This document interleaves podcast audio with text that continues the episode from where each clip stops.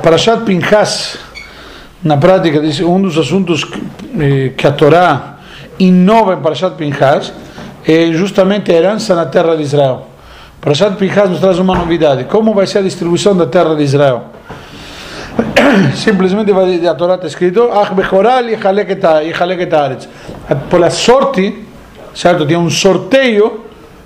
O que significa sorteio? Daí a palavra sorte é que será dividida a terra de Israel. Cada tribo vai ter uma, um trecho. Tá bom, cada um vai ter. Qual? Qual vai ser para cada um? Bom, você vai ganhar o Fusquinha, você vai ganhar a Brasília, cada um. Qual? Entende? Tem trechos diferentes. Mas ainda, inclusive, temos o que? Quantidade de pessoas. Tem, então, isso a Torá também estabelece que vai ser a tribo que tem mais gente, vai ter um trecho, uma porção maior certo? Que inclusive é aí que surge toda a, toda a passagem das filhas de Tzlofhad, etc. Então, quando o Tartará nos diz que será por sorteio, a Gemara explica que não era um sorteio como nós fazemos, estamos acostumados a esmo, certo? Inclusive está escrito alpi agora, pela boca do sorteio. Ou seja, que, tem, que o próprio sorteio ele declarava isto, era uma coisa bem, era milagrosa, era um, tinha aqui um milagre que acontecia. E justamente era feito através do que? Do Urim Betumim. Tinha o peitoral do Cohen. Quem era o Cohen? Aaron. Aaron, muito bom, irmão de Moshe. Mas aqui, aí tinha o peitoral e depois quando Aaron faleceu ficou com o filho com Elazar, que era o filho mais velho, e ele veio o Cohen Gadol substituto.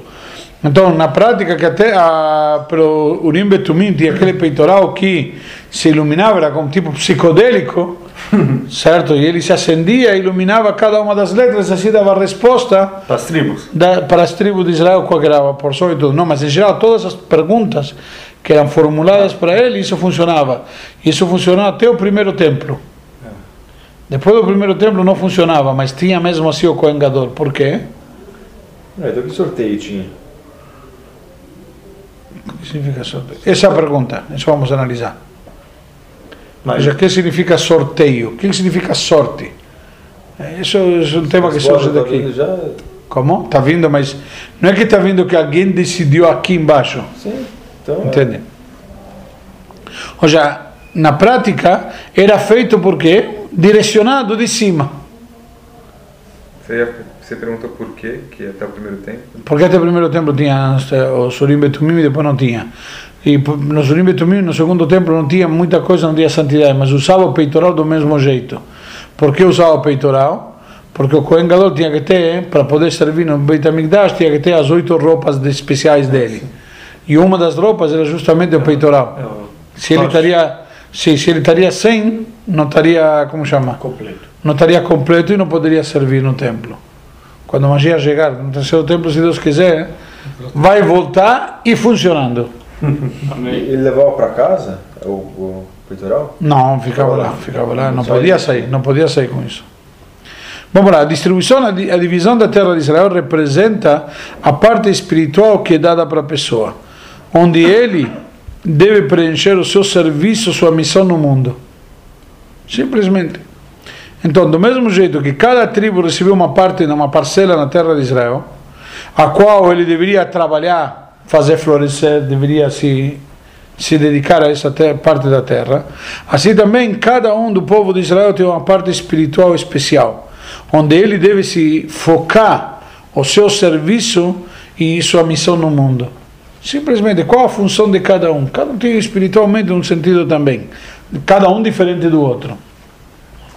Aparentemente, deveria ter eh, que cada pessoa pensasse, se concentrasse em volta, certo, do que acontece e procurar quais são os assuntos que mais lhe interessam e que prendem mais sua atenção.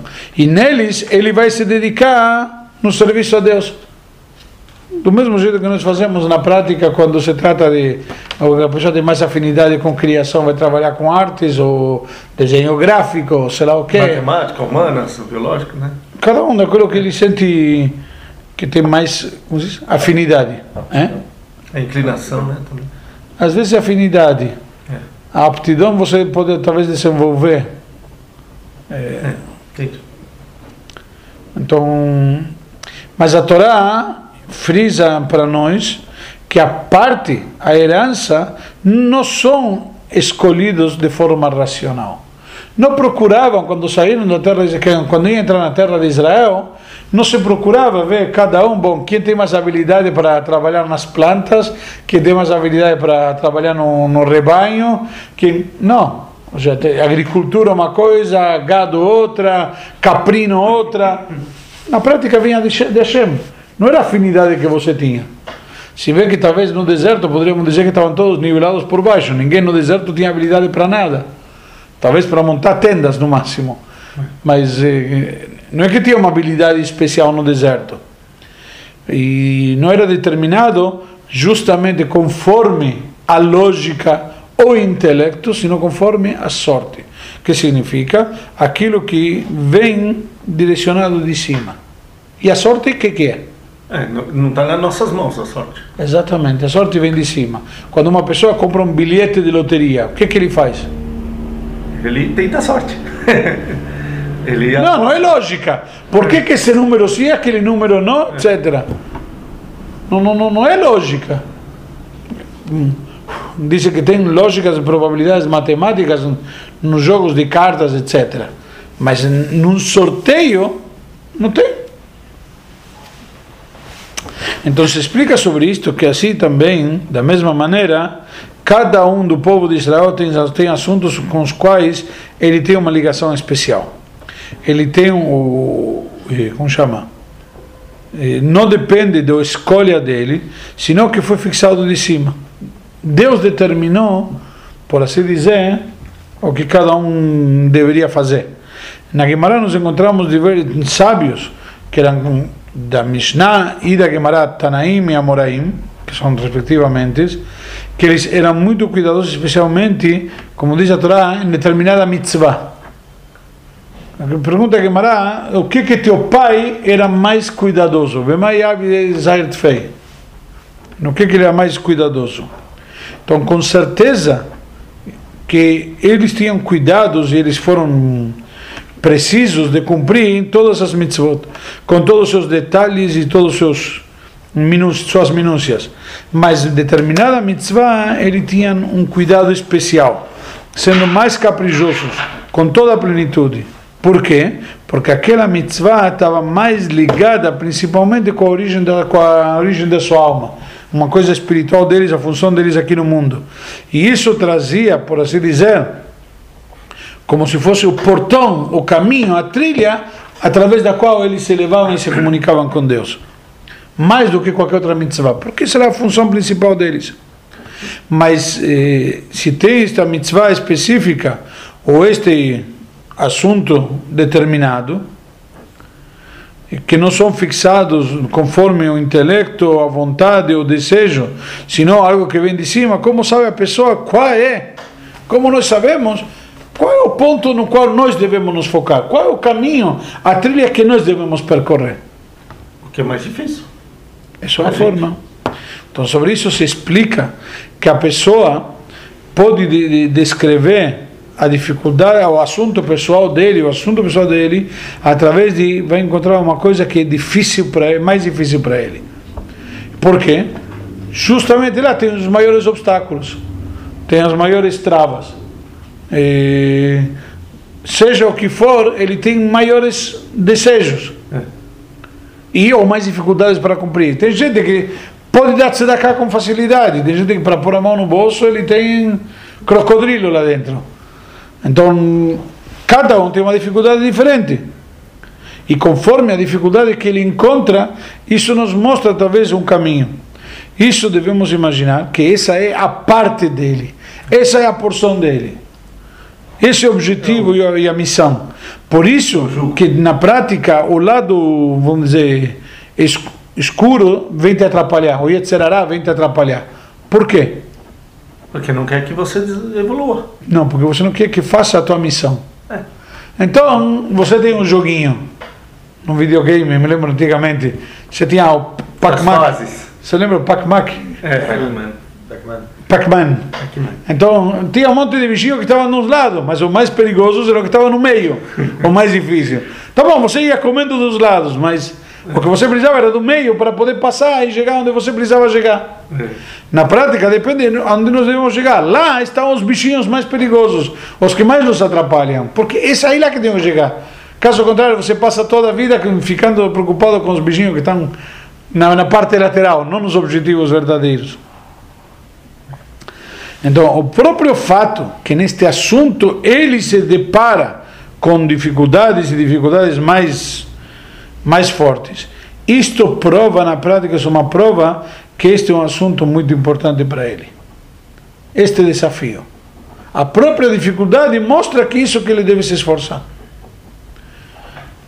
Então, estas, eh, estes obstáculos podem ser de diversas maneiras podem ser externos ou podem ser internos. Ou seja, na prática, o Yetzirah quer te atrapalhar. Ele te pode atrapalhar dentro da tua cabeça, pode atrapalhar dentro do teu coração, ou seja, tanto racional quanto emocionalmente, certo? A cabeça e o coração representam dois, eh, como chama?